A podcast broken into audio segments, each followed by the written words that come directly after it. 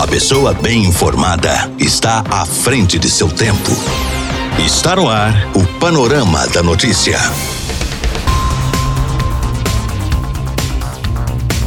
Olá para você, boa tarde. Hoje, terça-feira, 6 de julho de 2021, está no ar mais um Panorama da Notícia, atualizando o que é informação em Rio Paranaíba e toda a região para você.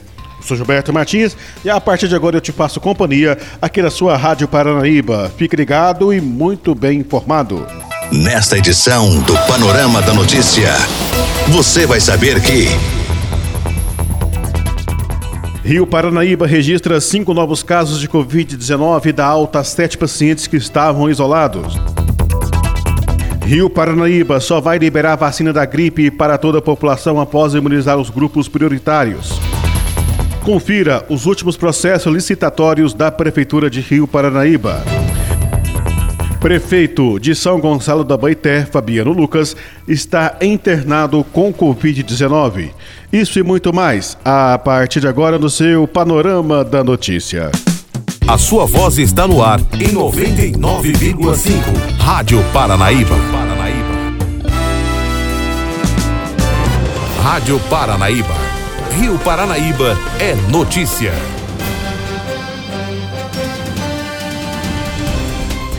Rio Paranaíba registrou cinco novos casos de Covid-19 durante o fim de semana, segundo mostra o boletim divulgado pela Prefeitura nesta segunda-feira. Sete pessoas que estavam isoladas após testarem positivo para a doença se recuperaram e tiveram alta médica. Com isso, agora o município está com 1.249 casos confirmados e destes, 1.196 são casos recuperados e outros 20 são casos ativos. A equipe de saúde monitora 84 pessoas e quatro aguardam o resultado do exame. Dois pacientes estão internados em ala clínica e os dois óbitos suspeitos continuam sendo investigados pelo governo do estado. Até agora já foram descartados 2.886 exames, 6.337 pessoas tiveram alta da quarentena. Em Guarda dos Ferreiros também foram registrados três casos da doença. A comunidade agora contabiliza 361 casos confirmados da doença, 355 casos recuperados e seis pessoas isoladas. 34 pacientes estão sendo monitorados e dois aguardam o resultado do exame. Apesar do Ministério da Saúde e o governo de Minas anunciarem a liberação da vacinação contra a gripe para todas as pessoas, inclusive os que não estão contemplados na campanha de imunização, algumas cidades seguirão o protocolo de vacinação proposto de imunizar os grupos prioritários primeiro. É o caso de Rio Paranaíba, segundo informou o setor de epidemiologia da Secretaria de Saúde, a nossa redação na tarde desta segunda-feira. De acordo com as informações da responsável pelo setor, a orientação da Superintendência Regional de Saúde de Patos de Minas é de que todas as cidades terminem de vacinar todas as pessoas do grupo prioritário e só depois é que será ampliada a vacinação para o restante da população. Conforme as informações da Secretaria de Estado de Saúde, em Minas Gerais, apenas 59% dos trabalhadores de saúde, 62% da gestante, 65,6% dos idosos, 73,8% das puérperas e 75,4% das crianças compareceram aos postos de vacinação. A meta preconizada pelo Ministério da Saúde é uma cobertura de 90%, e em todo o estado, apenas a população indígena se aproximou do número estipulado pelo governo federal e ficou em 88,8%. A Secretaria de Estado de Saúde de Minas Gerais informa que foi comunicada pelo Ministério da Saúde sobre a ampliação de oferta de vacinas para a população em geral a partir de seis meses de idade, na campanha nacional de vacinação contra a influenza 2021, a partir do dia 9 de julho, informou a pasta. As doses serão aplicadas enquanto durarem o estoque de vacina nos municípios, ressaltou a Secretaria de Estado de Saúde. Conforme especialistas, a vacinação contra a gripe é importante para evitar complicações, hospitalizações e óbitos em decorrência da influenza. Vale lembrar que quem receber a dose do imunizante deve esperar no mínimo 14 dias para tomar a vacina contra a Covid-19.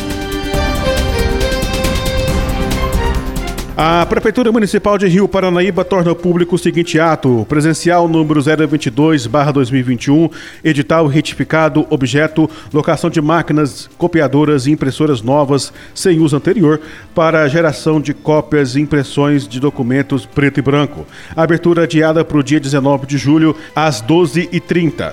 Outras informações podem ser obtidas através do e-mail licitação@rioparanaíba.mg.gov.br. Música, informação, informação. A credibilidade está no ar. Rádio Paranaíba. Rádio Paranaíba. Rádio Paranaíba. Destaques da região do Alto Paranaíba.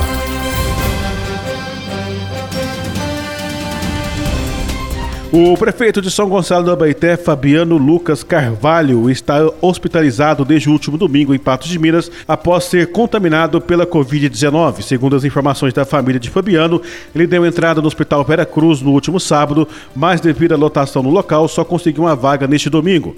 Pelas redes sociais, ele informou que está melhorando. Fabiano está medicado e está sendo assistido pelo médico Marcos Gonçalves.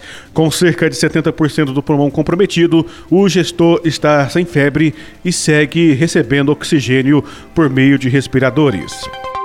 Notícias com a credibilidade do jornalismo Paranaíba. 99,5 FM. Rádio Paranaíba. Minas Gerais é destaque na Rádio Paranaíba.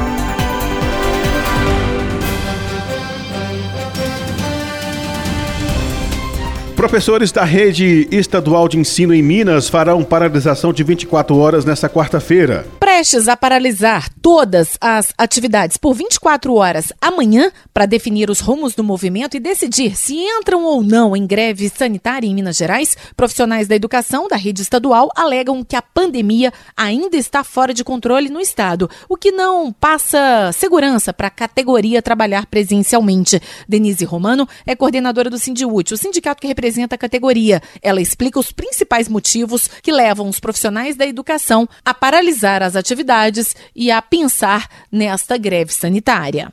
Nós não temos tranquilidade nas regiões do estado, nós temos contaminações já acontecendo para setores que já estão presenciais na escola, como os ASBs, ATBs e diretores.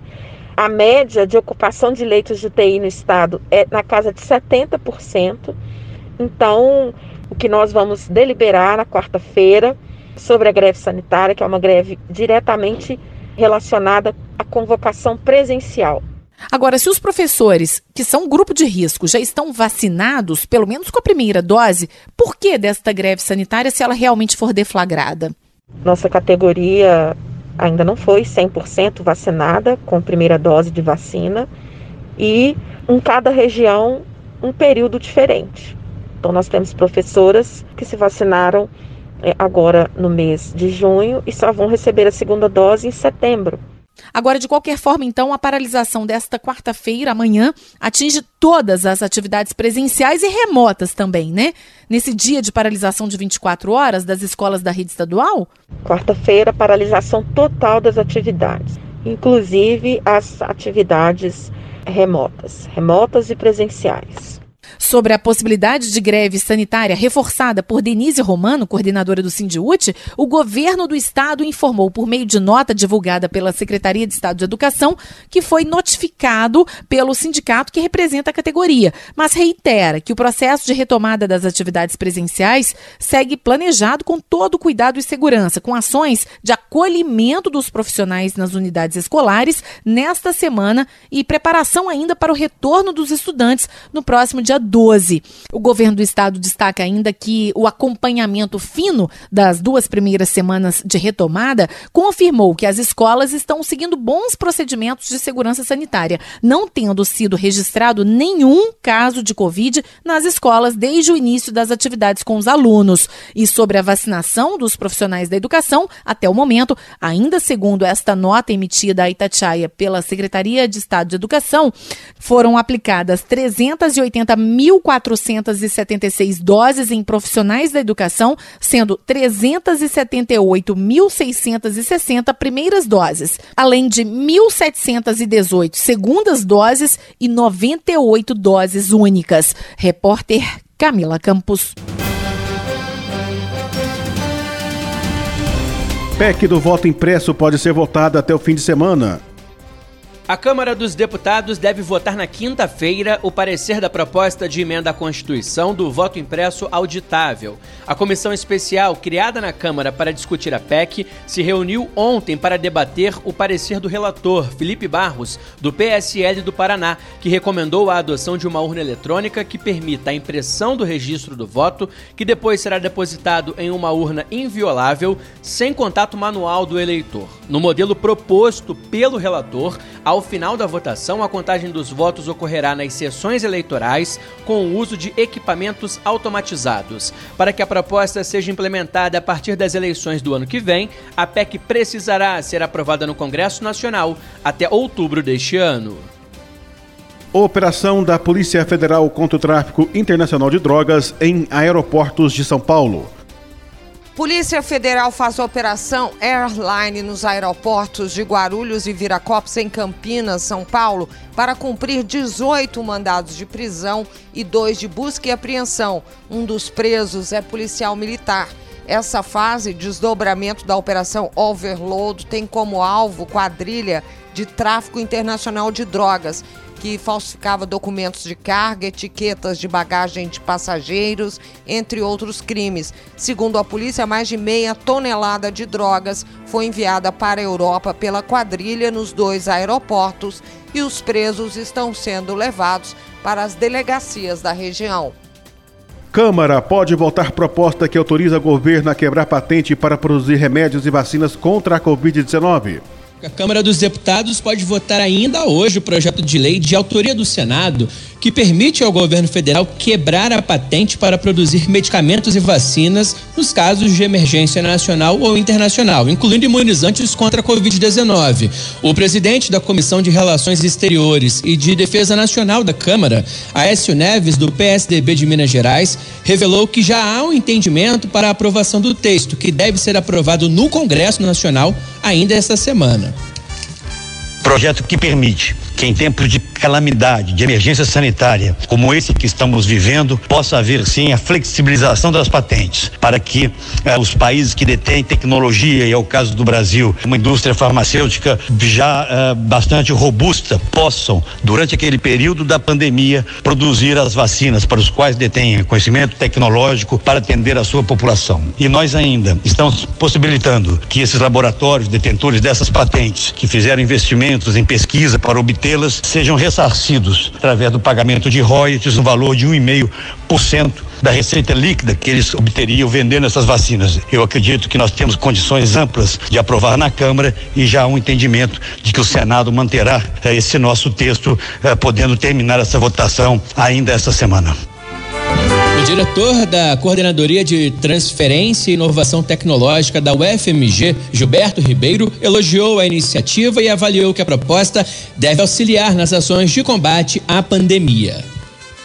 Esse projeto de lei vem em um ótimo momento, porque a gente não pode viver numa situação como essa, né, de incerteza e insegurança. Já bastam todas as incertezas que a pandemia traz. A última coisa que você quer num momento como esse é trazer mais uma que é dos direitos do inventor, do titular, de quem é o dono da patente e de quem vai vir explorar ela comercialmente. Então, o licenciamento compulsório, basicamente, ele trata dessa questão, ele permite que por tempo determinado, ou seja, não é para sempre, é só durante a pandemia que empresas possam vir desenvolver soluções a partir de conhecimento, né, que é depositado na forma de patente. Uma preocupação que a gente tem é para quem a gente licencia. Nem todas as empresas licenciadas às vezes têm a capacidade técnica de poder gerar o produto conforme a gente concebeu dentro do laboratório.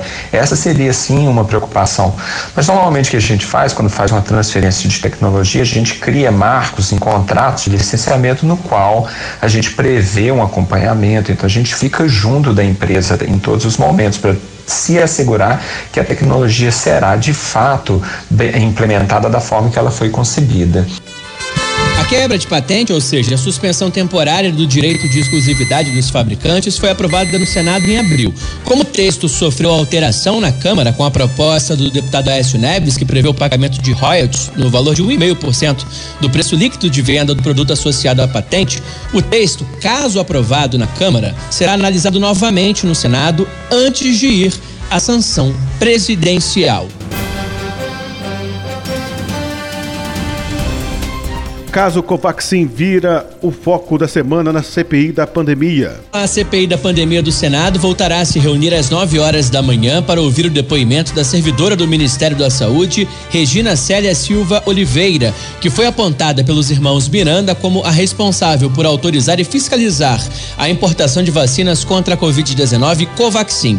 Os senadores pretendem avançar na investigação sobre as supostas irregularidades na compra das 20 milhões de doses da Covaxin que foram relatadas em depoimento pelo deputado Luiz Miranda, do Democratas do Distrito Federal, e o irmão dele, o servidor do Ministério da Saúde, Luiz Ricardo Miranda. Segundo a denúncia dos irmãos Miranda, a servidora Regina Célia era a fiscal do contrato com o laboratório indiano Bharat Biotech, que desenvolveu a vacina. Ainda conforme o depoimento deles, a fatura gerada pa para a compra trazia um número menor de doses do que o combinado, determinava o pagamento antecipado e não trazia no contrato o nome da empresa que intermediou o negócio. Os irmãos Miranda revelaram ainda que as supostas irregularidades foram relatadas ao presidente Jair Bolsonaro, que, segundo eles, prometeu acionar a Polícia Federal e afirmou que o líder do governo na Câmara, Ricardo Barros, do PP do Paraná, estaria envolvido na negociação.